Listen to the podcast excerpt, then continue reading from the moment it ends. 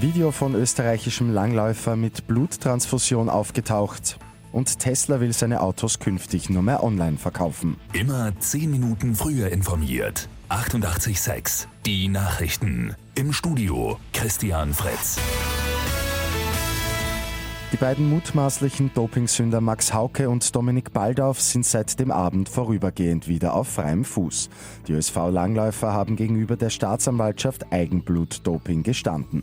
Ihnen drohen nun bis zu drei Jahre Haft sowie eine Sperre von mindestens vier Jahren. Unterdessen ist ein Video von Max Hauke auf zahlreichen Websites und in den sozialen Medien aufgetaucht. Darauf ist der Steirer mit einer Bluttransfusion im Arm zu sehen. Im Hintergrund steht ein Polizeibeamter. Geklärt muss jetzt jetzt werden, wie das Video an die Öffentlichkeit kommen konnte. Tesla will seine Elektroautos künftig nur noch über das Internet verkaufen. Damit will der Konzern vor allem Personal einsparen und gleichzeitig die Preise der E-Autos senken. Ziel ist ein Verkaufspreis von 35.000 Dollar. Die bereits vorhandenen Tesla-Geschäfte sollen entweder geschlossen oder zu Ausstellungsräumen umfunktioniert werden. Wer im Herbst ein Medizinstudium an einer österreichischen Uni beginnen will, kann sich ab heute online dafür anmelden. Die Frist endet dann am 29. März. Die Aufnahmeprüfung, die gibt's am 5. Juli.